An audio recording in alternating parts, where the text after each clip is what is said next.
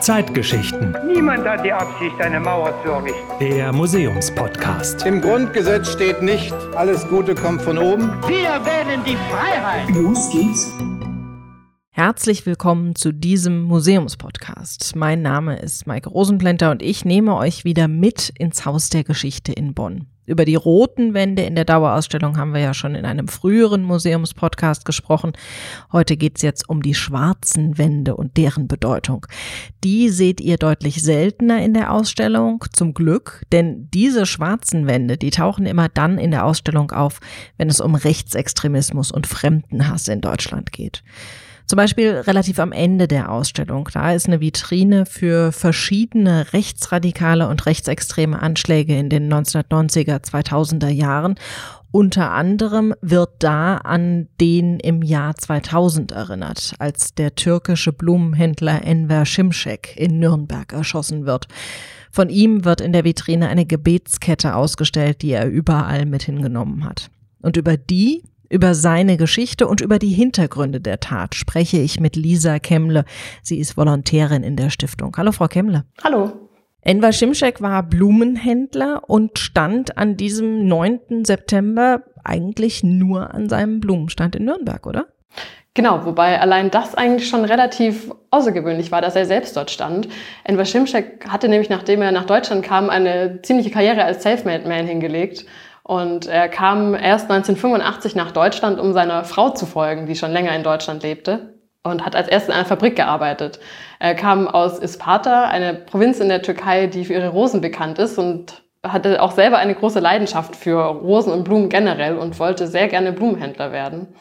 Er hat sich deshalb zeigen lassen, wie man Blumengestecke eigentlich überhaupt macht und hat nach seinen Schichten in der Fabrik abends im Keller angefangen, selbst Blumengestecke zu binden und hat die dann am Wochenende am Straßenrand verkauft. Und das lief so gut, dass er dann ziemlich schnell in den Blumengroßhandel einsteigen konnte, seine ersten Mitarbeiter anstellen konnte, seinen Fabrikjob an den Nagel gehängt hat und von da an hauptsächlich seine eigenen Läden und die mobilen Mitarbeiter beliefert hat. Und wie war das dann an dem Tag, als er erschossen wurde? An diesem Tag hätte eigentlich einer seiner Mitarbeiter eben auch wieder in Nürnberg stehen sollen, hatte allerdings drei Wochen Urlaub und Schimschek hat ihn dann selbst vertreten. Er stand also an seinem Transporter, Schimschek Blumenhandel stand darauf und man hat im Nachhinein rekonstruiert, dass sich ihm zwei Männer genähert haben. Und diese Männer schießen auf Schimschek, er fällt in seinen Transporter, wird achtmal getroffen von Kugeln, allein dreimal in den Kopf die Männer entfernen sich einfach wieder und er wird erst Stunden später wieder aufgefunden von der Polizei. Dann ins Krankenhaus gebracht und stirbt dort aber nach zwei Tagen, ohne noch einmal aus seinem Koma zu erwachen. Und hinterlässt dann seine Frau und zwei Kinder. In der Vitrine, die an die Opfer erinnert, liegt eine Gebetskette von Enver Şimşek. Warum ausgerechnet die?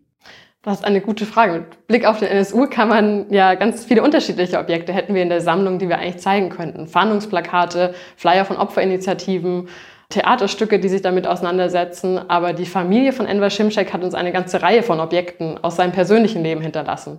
Das sind einmal ganz viele Sachen rund um seinen Blumenhandel, also Materialien und Werkzeuge, aber eben auch diese Gebetskette. Und diese Gebetskette ist ein relativ starkes Objekt, da sie mehrere Geschichten eigentlich zeigt und mehrere Dinge aufzeigt. Zum einen ist sie ein Zeichen seines Glaubens. Enver Şimşek war Muslim, lange Zeit nicht unbedingt strenggläubig, hat mit seiner Frau aber 1998 noch eine Pilgerfahrt nach Mekka gemacht, was ihr ein ganz großes Anliegen, ein ganz großer Wunsch war. Und ab dieser Zeit hat er sich relativ penibel an die Gebetszeiten gehalten hatte dann seinen Gebetsteppich und seine Kette immer dabei, im Transporter zum Beispiel oder auch am Blumenstand hat regelmäßig gebetet. Und diese Kette soll jetzt eben zeigen als Objekt, dass er vom NSU getötet wurde, einfach aufgrund seiner Herkunft, seines Glaubens, seines Aussehens. Also Dinge, die vom NSU als fremd und nicht zugehörig beschrieben wurden und die nicht dem entsprachen, was der NSU als Deutsch verstand. Ganz wichtig an der Kette ist aber auch, dass sie die Sicht der Betroffenen aufzeigt. Also, dass sie Enver Şimşek als Menschen wahrnimmt. Viele Menschen kennen die Gesichter und die Namen der NSU-Mitglieder. Aber gerade auch die Opfer und ihre Betroffenen müssen gehört werden. Ihre Geschichten müssen natürlich auch erzählt werden. Und das ist auch eine Forderung, die man jetzt gerade wieder ganz oft sieht, wenn man zum Beispiel nach Hanau schaut und dem rassistischen Anschlag dort vom 19. Februar ganz viele Betroffenen und Initiativen immer sagen, say their names, also sagt ihre Namen, um so dem Vergessen entgegenzuwirken. Aber wenn ich mich richtig erinnere, wurde die NSU da gar nicht so schnell mit in Verbindung gebracht, sondern es hat eigentlich relativ lange gedauert, bis die Polizei die richtige Spur gefunden hatte, oder? Genau, die Polizei hat sich sehr schnell auf Familie und Umfeld erstmal eingeschossen. Wenn wir uns daran erinnern, Enver Şimşek lag zwei Tage im Krankenhaus. Am ersten Tag war seine Tochter alleine dort bei ihm im Zimmer, weil ihre Mutter schon sieben Stunden verhört wurde von der Polizei. Und sie und ihr Bruder relativ schnell verdächtigt wurden, ihren Mann aus Eifersucht oder Habgier ermordet zu haben. Der Transporter der Familie wurde dann verwandt. Über zehn Monate hinweg wurde die Witwe abgehört, auch in ihrer Wohnung und auch ihre Wohnung und die Geschäftsräume wurden durchsucht. Es hat sich dann gezeigt, dass sich keine Spur in diese Richtung ergab und da er aber ja regelmäßig als Blumenhändler zur Blumenbörse in Niederlande gefahren war, hat man gedacht, vielleicht hat er Drogen geschmuggelt. Die Kripo Nürnberg hatte mal einen Auftritt in der Sendung Aktenzeichen XY im April 2001 und der Beamte sagte da, es gibt ein ganz breites Spektrum von Motiven, von der Beziehungstat bis zur ernannten Blumenhändlerkonkurrenz, könnte alles als Motiv in Frage kommen. Auch Streitigkeiten in der organisierten Kriminalität seien als Möglichkeit in Betracht zu ziehen. Aber rechtsextreme Hintergründe waren gar nicht im Gespräch.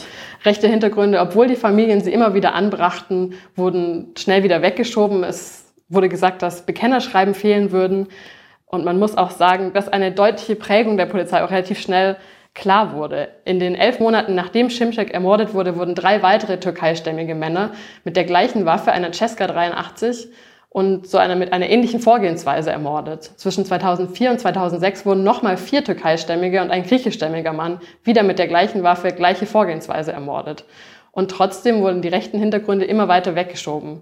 Die Polizei gründete Sonderkommission mit dem Namen Sonderkommission Bosporus oder Halbmond, was ja schon klar anzeigt, man ging schaute nur in die türkischen Communities eigentlich und vielen Begriffe wie Türkenmafia oder ähnliches. Das heißt, die Familie des Opfers musste aber in der Zeit richtig viel durchmachen. Genau, die Familien litten sehr stark unter diesen einseitigen polizeilichen Ermittlungen und diesen ständigen Verdächtigungen, die ja immer weiter auch in der Öffentlichkeit gestreut wurden. Der Sohn von Enver Şimşek, Abdul Kerim, hat das so beschrieben, dass immer neue Gerüchte in der Zeitung standen und die Leute irgendwann anfangen, das zu glauben. Und durch diese ständigen polizeilichen Verdächtigungen fühlte er sich in Deutschland irgendwann wie ein Mensch zweiter Klasse, obwohl er selbst auch in Deutschland geboren war. Aber er fühlte sich immer weiter entfremdet von dieser deutschen Gesellschaft und äh, hatte einen ganz anderen Blick auf einmal auf das Land und die Gesellschaft. Die Familien ahnten ja relativ schnell, dass es einen rechtsextremen Hintergrund geben könnte, vor allem als sich die Morde dann gehäuft haben. Und nach dem neunten Mord in Kassel fanden Protest- und Trauerkundgebungen statt bei denen die Familien wirklich mit Bildern ihrer erschossenen Väter und Ehemännern durch die Straßen gelaufen sind, einem riesigen Transparent, auf dem stand kein zehnter Mord, wurden allerdings nicht wirklich gehört.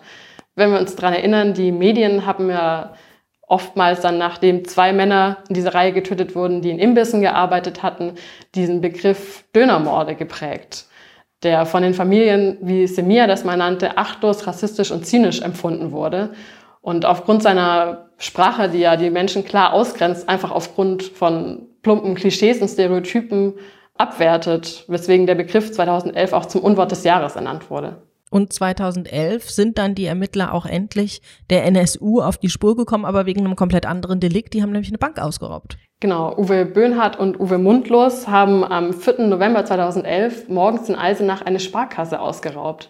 Der NSU, der nationalsozialistische Untergrund, war ja zu diesem Zeitpunkt ja bereits seit 14 Jahren im Untergrund. Und um sich zu finanzieren, haben sie regelmäßig Banken ausgeraubt. Man geht momentan davon aus, dass mindestens 15 Banküberfälle auf das Konto des NSU gehen. Die beiden versuchen also auch an diesem Morgen in Eisenach eine Bank auszurauben und erbeuten tatsächlich 70.000 Euro, flüchten, wie sie es die 14 Mal zuvor auch schon getan haben, mit ihren Fahrrädern zu einem nahegelegten Wohnmobil, dass sie ihre Fahrräder einpacken und schnell wegfahren, werden dabei allerdings von einem Rentner beobachtet, woraufhin die Polizei ganz Eisenach relativ schnell absperrt. Die Polizei findet das Wohnmobil dann in einem Wohngebiet in Eisenach. Als sie sich nähern, hören sie auf einmal Schüsse und das Wohnmobil geht in Flammen auf. Das heißt, Uwe Böhnhardt und Uwe Mundlos haben sich vor ihrer Festnahme selbst umgebracht.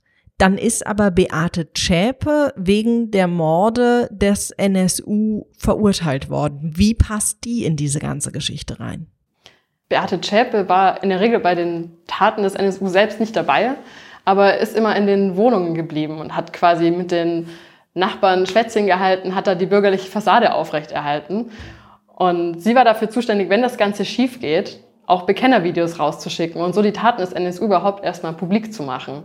Und deswegen kommt es dann auch so, dass sie an diesem 4. November, als die beiden sich eben selbst umbringen, nach diesem misslungenen Banküberfall, die Wohnung in die Luft jagt, selbst flüchtet und die Beamten finden dann die Tatwaffe und dieses Bekennervideo, in dem die Comicfigur Paulchen Panther auf ganz zynische Weise sich über die Opfer lustig macht und auch über die Ermittlungsarbeiten der Polizei. Beate Zschäpe flieht dann und stellt sich vier Tage später der Polizei. Und dann beginnt der Prozess gegen Sie? Genau, 2013 beginnt der Prozess gegen Beate Zschäpe. Erstmal nur auf zwei Jahre angesetzt. Wie wir jetzt alle aus der Rückschau wissen, soll es über fünf Jahre dauern, bis dann wirklich das Urteil gesprochen wird. Im Nachhinein finden sich auch immer ganz viele Superlative, die diesen Prozess beschreiben. Der wichtigste, größte, kostspieligste Prozess seit der Wiedervereinigung. Beate Zschäpe wird zu lebenslanger Haft verurteilt aufgrund ihrer Mittäterschaft. Ihre Mitangeklagten bekommen relativ milde Haftstrafen. Und es gab aber dann noch ein Netzwerk im Hintergrund oder haben die wirklich alleine gehandelt? Das ist bis heute eine große Streitfrage, die auch dazu führt, dass die Angehörigen vom Urteil und dem ganzen Prozess im Nachhinein sehr enttäuscht sind. Am Anfang gab es große Hoffnungen, dass man wirklich eine lückenlose Aufklärung bekommt, dass die vielen Fragen, warum genau ihre Väter und ihre Ehemänner sterben müssten, eventuell beantwortet werden. Der Prozess fokussiert sich aber ganz stark auf Schäpe und auf die vier Mitangeklagten. Gerade jetzt im April 2020 wurde ja auch das schriftliche Urteil vorgelegt, das wieder zu ziemlich viel Konflikt führte. Viele Anwälte der Nebenankläger haben in einem offenen Brief dieses Urteil als ein Mahnmal des Versagen des Rechtsstaats bezeichnet. Ein Rechtsstaat, der zuerst die Angehörigen kriminalisiert und dann ihre Fragen nicht aufdeckt und die fehlerhafte Polizeiarbeit, die Fehler des Verfassungsschutzes und diese ganzen rechten Strukturen eigentlich also Sie benutzen das Wort totschweigt, also diese rechten Strukturen kaum beleuchtet.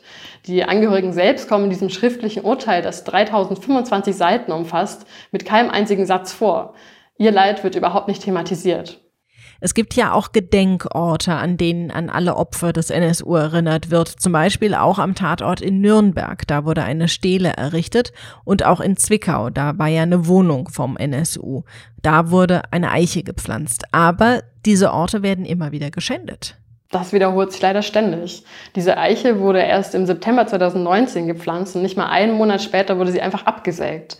Die Stadt Zwickau hat dann sehr schnell reagiert und eine Bank aufstellen lassen mit Inschriften, die an die Opfer erinnern sollte. Freitags aufgestellt, sonntags war sie schon wieder zerstört. Also es gibt auch Recherchen, dass in fünf der acht Anschlagsorten Gedenksteine zum Beispiel mit Bitumenmassen übergossen werden. Gedenktafeln wurden einfach entwendet oder mit Hakenkreuzen beschmiert. Das wiederholt sich leider sehr regelmäßig. In Nürnberg am Tatort gibt es heute drei Dinge, die an Enver Schimschek erinnern. Eine Stele, die Einwohner, die rund um den Tatort wohnen, gespendet haben und äh, errichtet haben. Eine Gedenktafel, die schon mehrmals entwendet wurde und heute deshalb höher hängt, als sie am Anfang gehangen wurde. Und Bäume, die sein Mitarbeiter gepflanzt hat. Der Mitarbeiter, der eigentlich an diesem Tag hätte dort stehen sollen und die heute an Enver Schimschek und seine Liebe zu Pflanzen erinnern soll. Wir werden also auch in Zukunft zum Beispiel bei einer Erweiterung der Dauerausstellung damit rechnen müssen, weiterhin auch schwarze Wände zu sehen. Danke, Lisa Kemmle. Im nächsten Museumspodcast werden wir einen Blick in die Anfangszeit der Bundesrepublik werfen, aber auf ein ganz wichtiges Ausstellungsstück, das uns auch bis heute noch begleitet, nämlich auf das deutsche Grundgesetz. Euch bis dahin eine schöne Woche. Bis dann. Zeitgeschichten. Der Museumspodcast der Stiftung Haus der Geschichte der Bundesrepublik Deutschland.